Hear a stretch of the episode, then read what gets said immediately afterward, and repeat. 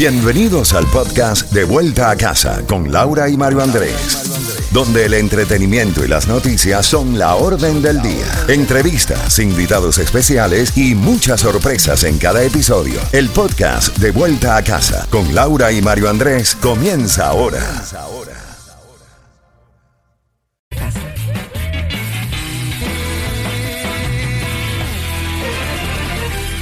Z92, toda la música y todas las noticias a las en punto y a las y 30 de cada hora. Mario, tenemos el resumen de las noticias. Eso sí, comunícate al 305-550-9200 para que tengas los boletos para el juego de los Marlins, donde estarán jugando contra los Mex de Nueva York y estará nuestra chef y de ahora con Oscar Aza y también Café presente porque después del juego va a haber un gran concierto y ellos estarán presentando el mismo y la verdad que la vas a pasar muy bien, así que en minutitos te comunicas con nosotros para que tengas esos boletos Mientras, lo puedes hacer, eh, te damos el resumen de las noticias. Y es que en la Florida los manatís, según eh, siguen muriendo, Mario, lamentablemente de hambre, a pesar de los esfuerzos de las autoridades. También eh, tenemos que el presidente Biden busca 37 mil millones de dólares para combatir el crimen. El plan incluye la contratación de más policías. Experto militar advierte ante el Congreso sobre la expansión y amenaza de Rusia en América Latina. También presentan proyectos de ley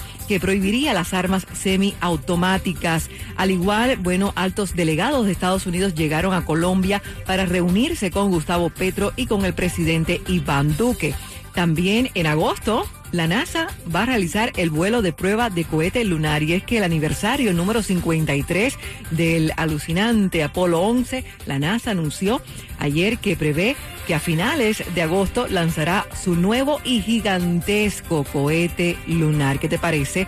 También, bueno, se ha dado a conocer que la industria de la carne y la leche de Estados Unidos depende de los inmigrantes. Alrededor del 20% de los trabajadores que crían animales en granjas o ranchos de Estados Unidos o son empleados de granjas lecheras han nacido en el extranjero o son inmigrantes. Esto revela un informe del Consejo Estadounidense de Inmigración AIC por sus siglas en inglés. Seguimos con el resumen de las noticias. Resumen de las noticias más importantes del día. Les queremos contar que el presidente de los Estados Unidos, Joe Biden, dio positivo de coronavirus. Él lo anunció en un video que grabó desde uno de los balcones de la residencia de la Casa Blanca, donde han dicho los funcionarios y sobre todo la vocera de la Casa Blanca que está trabajando, que sigue muy activo, que tiene muy pocos síntomas, síntomas muy leves del coronavirus como la tos y la nariz que lógicamente está eh, segregando muchos eh, fluidos por la nariz, pero que de resto no tiene ni dolor de cabeza ni falta de respiración, solamente tox, que por haber eh, cumplido con todos los requisitos de dos vacunas y dos refuerzos, ya le están dando Paxlovid. Paxlovid es la pastilla o es la droga aprobada por la FDA para contrarrestar los efectos del coronavirus. Pues fíjate que entonces él tenía en su agenda visitar la Florida este próximo lunes 25 de julio. Él estaba eh, supuesto a visitar Orlando durante la mañana y luego el área de la Bahía de Tampa para participar en varios eventos. Eh, Dios mediante está bien para el día 25, pero... Mm, yo, sinceramente, y no soy médico, por tanta experiencia de lo que hemos hablado aquí, lo dudo. Porque la persona después... Mira lo que le pasó a Fauci. El doctor Fauci dio negativo, y entonces volvió a dar positivo. Muchas personas que tienen el efecto de positivo del coronavirus dan negativo y después dan otra vez positivo.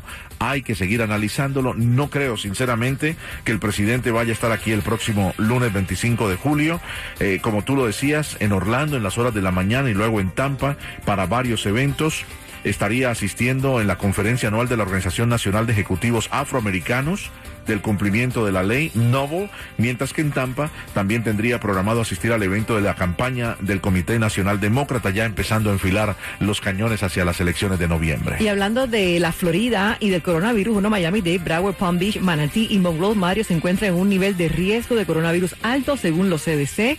Bajo el nivel de riesgo alto, los CDC recomiendan que todos usen mascarilla en los espacios cerrados independientemente del estado de vacunación. Y es que han aumentado impresionantemente los números de coronavirus coronavirus en todos los Estados Unidos, pero también en el estado de la Florida. Por eso se les mantiene eh, latente la necesidad de que estén bien informados.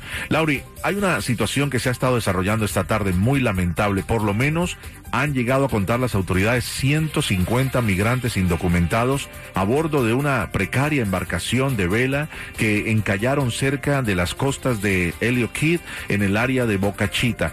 Varias eh, patrullas de, guardacostas están allí asistiéndolos, eh, dándoles agua, les han dado eh, salvavidas por si la embarcación lógicamente eh, se llega a voltear o se llega a hundir, pero es muy bajita el área, está entre 8 o 9 pies de profundidad, en otros lados menos. El área de, estos bajos que hay en, en Helio Key no lograron llegar a las costas de la Florida, se cree que son todos haitianos, vendría desde Haití esta embarcación, reitero, más de 150 migrantes indocumentados, Lauri. Pelotero la bola. Tranqui, tranqui, llama ahora para que tengan los boletos. Son cuatro para el juego de los Marlins versus the Mets. Es un paquete familiar al 305-550-9200. Cada 20 minutos tenemos para ti premios en De Vuelta a Casa en Z92. Y seguimos con los jueves de TVT. Jerry Rivera, me estoy enamorando. Lo escuchas en Z92 De Vuelta a Casa.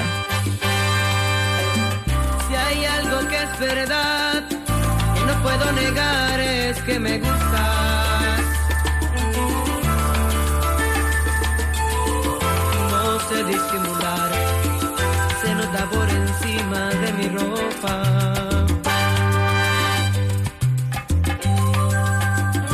Hablar el corazón, las cosas que mi amor te contaría